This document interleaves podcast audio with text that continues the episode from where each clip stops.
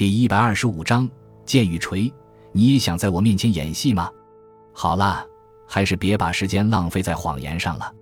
李尔摆出一副做戏的姿势，说：“要知道，我一直在等候你们，或者说在等候像你们这样的人。”什么？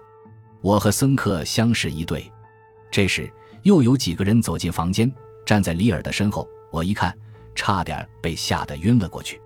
原来那几个人我都认识，当然是从银幕上。一个是托奥。专门演有名的恶汉，比如纳粹将军；另一个是蒙娜，总是演女强盗；还有盖茨和劳吉等，他们全都像银幕上那样。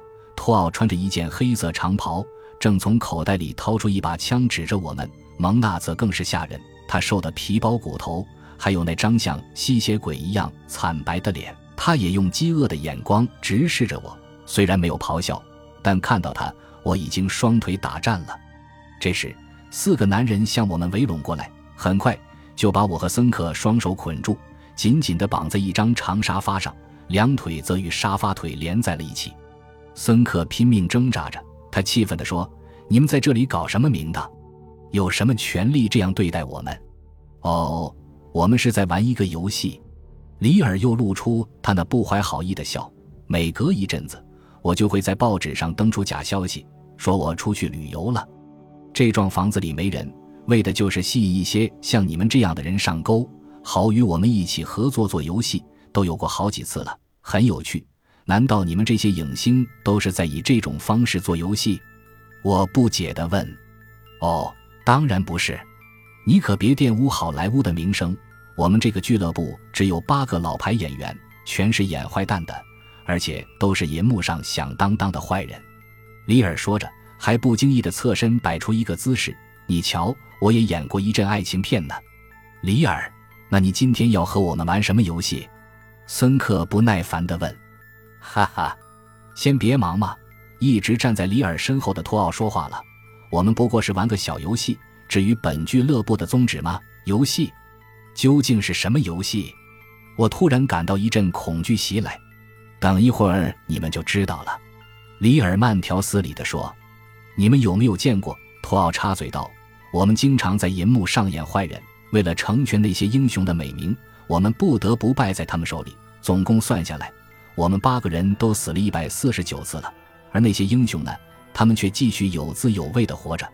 年轻人，你大概还不知道，我们对死有多么厌恶。”一直没吭声的蒙娜也发话了：“即便如此，可那和我们有什么关系呢？”孙克问道。简单的说，就是让我们也过一把演英雄的瘾。里尔笑着说：“我们要在摄影机前重新表演一段我们以前演过的镜头，只不过这次是由我们来演英雄，你们演坏人。”哎呀，这下可不好了！如果他表演有部电影里他被钉过三次木桩的镜头就坏了。我越想越害怕，双腿开始发抖了。不，不要这样！森克惊恐地喊道。可是里尔他们丝毫不理会我们的喊叫，依然在那里愉快地聊着、笑着，商量着由谁先演。那情景就像我们在银幕上看到的好莱坞宴会场面那样喜气洋洋的。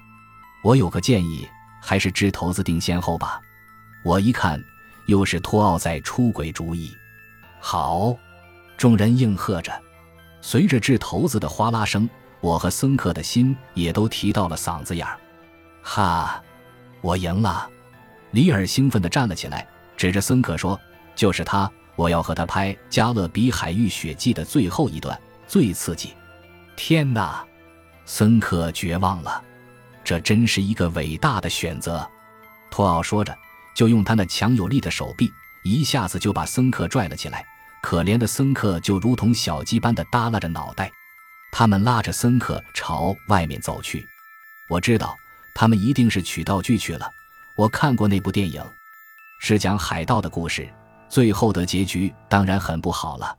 屋里只剩下蒙娜和我了。从他嘴里发出的浓烈酒味儿，我就知道他一定喝的不少。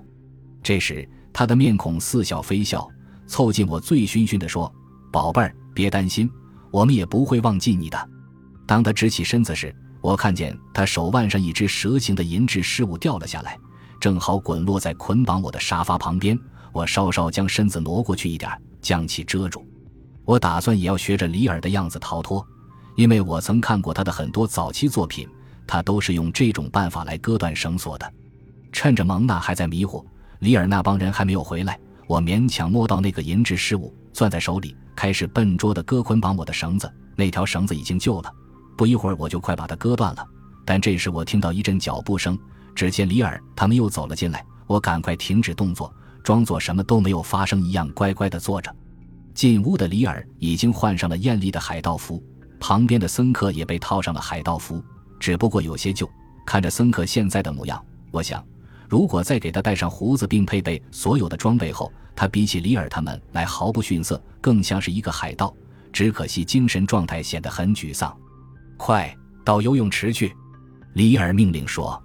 几个人连推带搡的把森克推到游泳池那儿。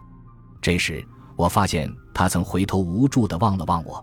“喂，蒙娜，快来看我们演戏！”李尔向他招招手。“好的。”蒙娜对我笑了一下，然后就晃晃悠悠地往外走。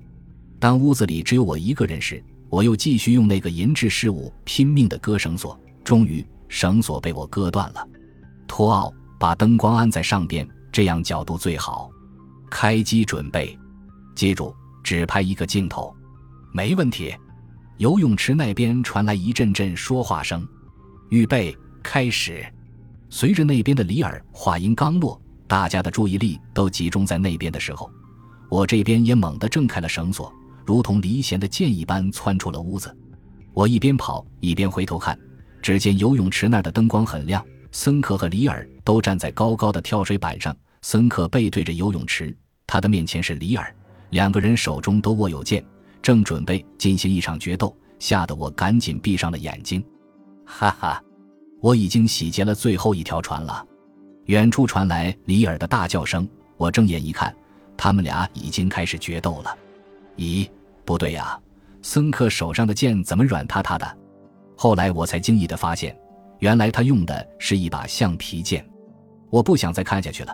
于是又继续向前跑。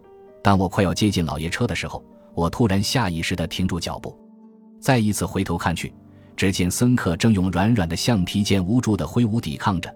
里尔突然向他猛刺过去，森克连连后退，一下子就跌进游泳池中。他拼命地尖叫，但由于他穿的服装像铅罐的一般笨重，结果很快就沉入池底。水溅起的浪花掩盖了他的尖叫声。在我发动汽车时，我听到从游泳池那儿传来里尔的大叫声，还有一阵阵掌声和欢呼声。在我听来，这些声音刺耳极了。